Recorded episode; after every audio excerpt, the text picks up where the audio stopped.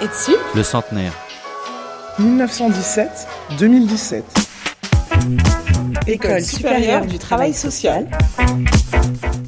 Travailleur social au XXIe siècle. Centenaire. Table ronde. Enquête. Témoignage. Expert. Forum. 1917-2017. Le centenaire.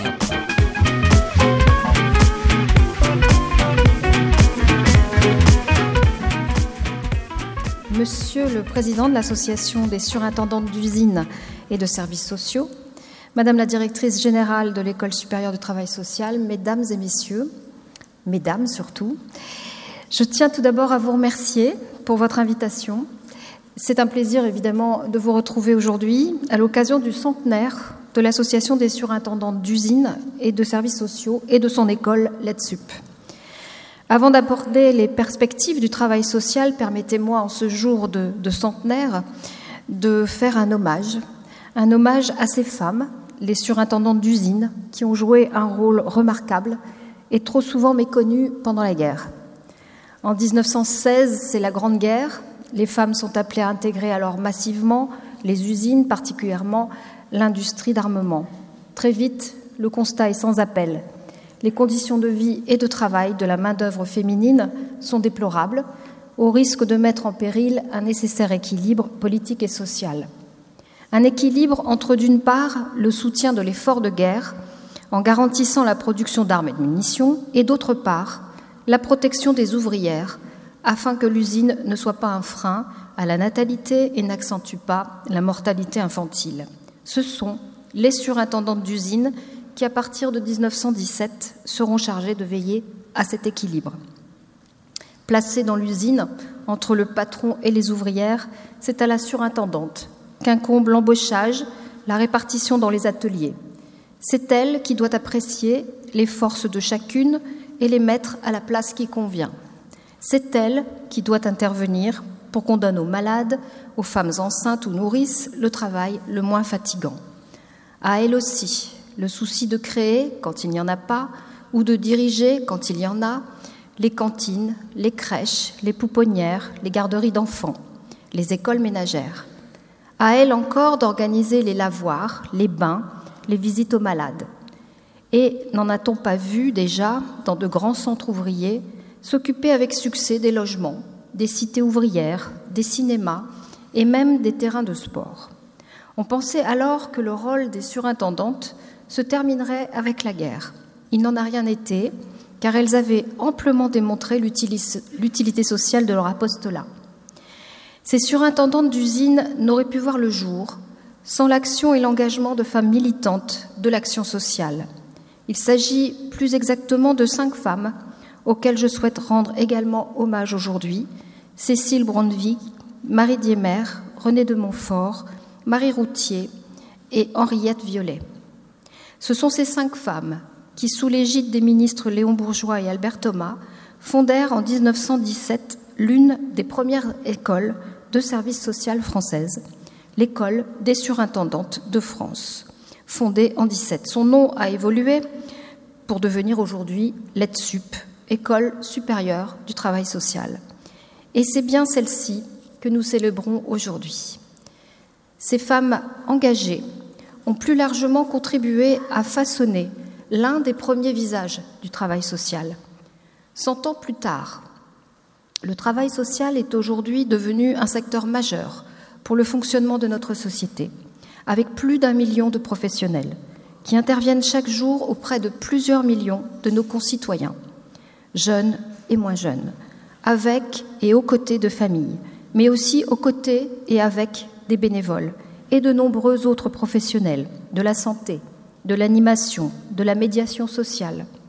Au-delà des différences professionnelles, statutaires, institutionnelles et même culturelles, ces personnes engagées participent à une ambition commune, tisser ou retisser des liens sociaux avec la communauté pour celles et ceux qui sont placés du fait d'un handicap, d'une vulnérabilité spécifique ou du développement de l'exclusion sociale, plus ou moins à l'écart de la vie de la collectivité. Les différences entre catégories d'intervenants sociaux sont indéniables. et il serait réducteur de vouloir en faire un tout cohérent. Peu de points communs existent à première vue entre d'une part une assistante de service social formée dans le cadre d'un cursus spécifique, employée selon une réglementation particulière, chargée de répondre trop souvent dans l'urgence aux difficultés d'une personne, et d'autre part un chef de projet de développement social des quartiers, issu de l'université, dont la mission est de travailler sur l'environnement social, ou encore le bénévole d'une association qui offre de son temps, son dévouement et une certaine conception de l'humanité. Peu de points communs si ce n'est deux. Une égale ambition de participer à la reconquête de ses droits fondamentaux par la personne exclue ou vulnérable. Une vocation à travailler ensemble et de façon complémentaire auprès de cette personne. Ces deux points de convergence ont motivé la création du Haut Conseil du travail social, que je préside aujourd'hui, qui est chargé de promouvoir une vision large des notions de travail social et des travailleurs sociaux.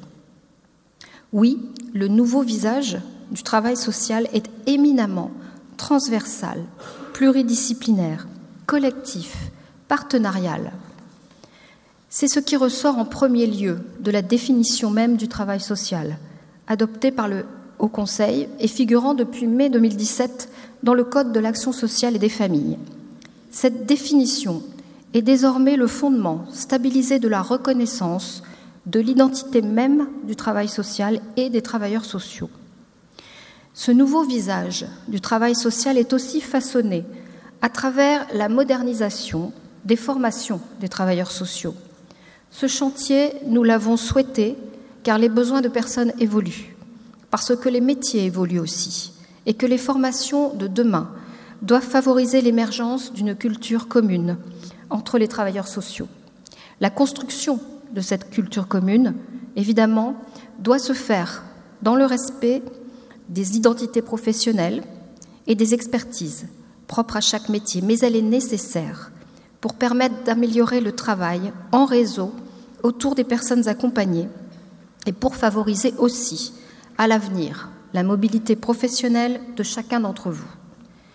Je me, félicite du premier acte fort en la matière, puisqu'il y a tout juste deux semaines, la Commission professionnelle consultative du travail social et de l'intervention sociale a approuvé les nouveaux référentiels ainsi que la refonte des cinq diplômes de niveau 3 du travail social.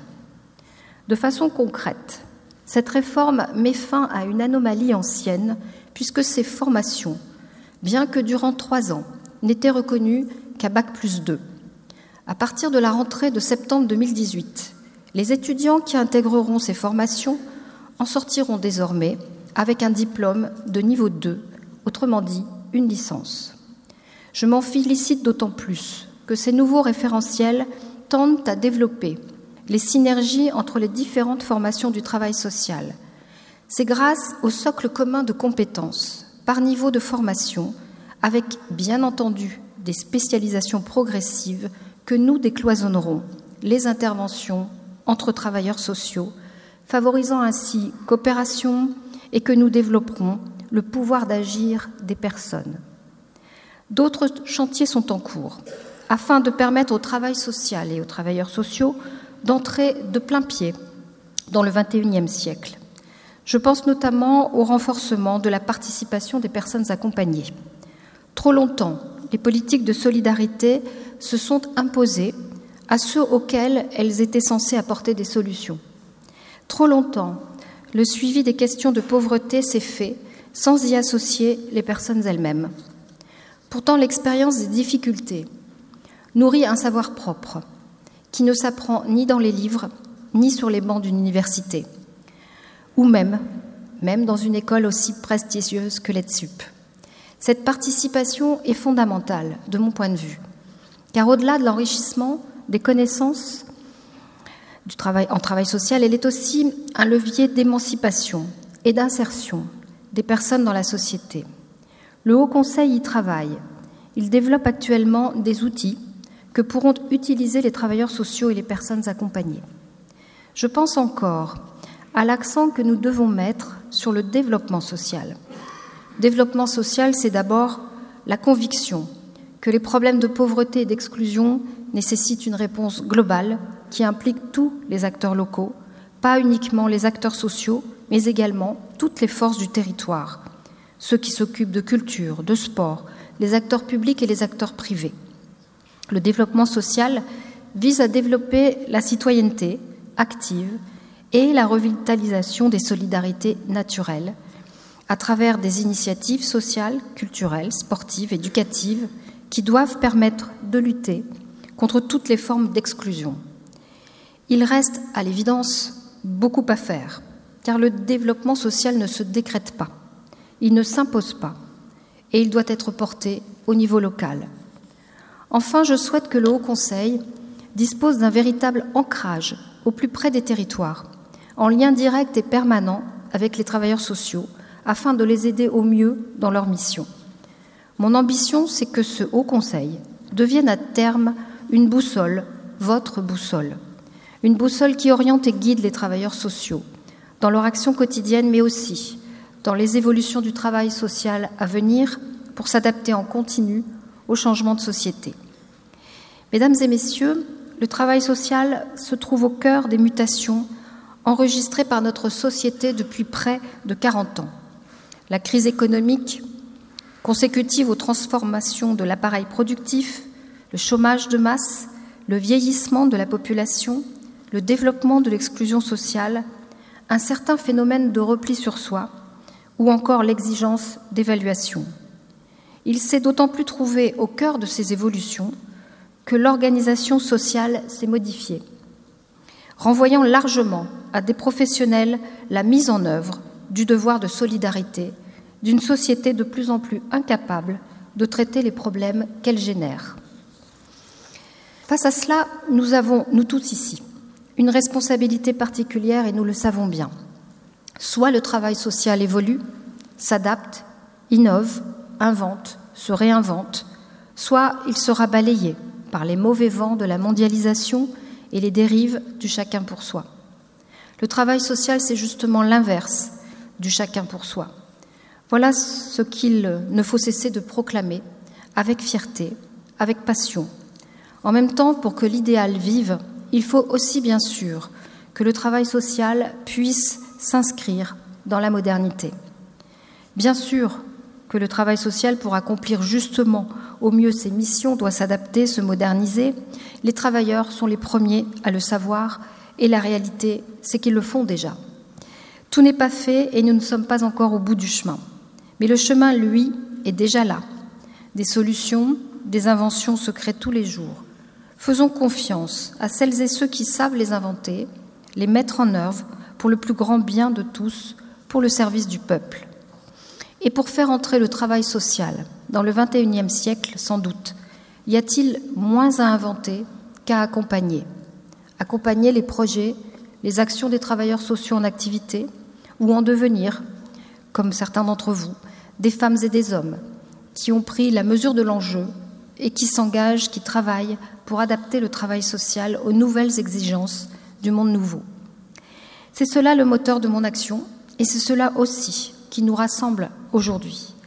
À la fois la réaffirmation de l'idéal que nous partageons, celui d'une République sociale et solidaire, qui est là pour soutenir chacun de ses enfants, pour assurer à chacune et chacun d'entre nous les moyens de nos réussites, et aussi la reconnaissance du travail de celles et ceux qui œuvrent pour faire perdurer cet idéal, ici et maintenant, et demain encore dans la France du XXIe siècle.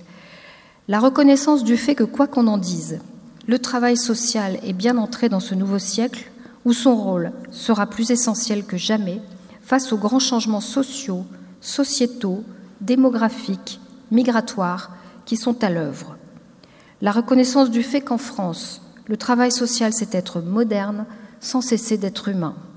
Soyez assurés de ma pleine reconnaissance et de mon engagement à vos côtés. Je vous remercie.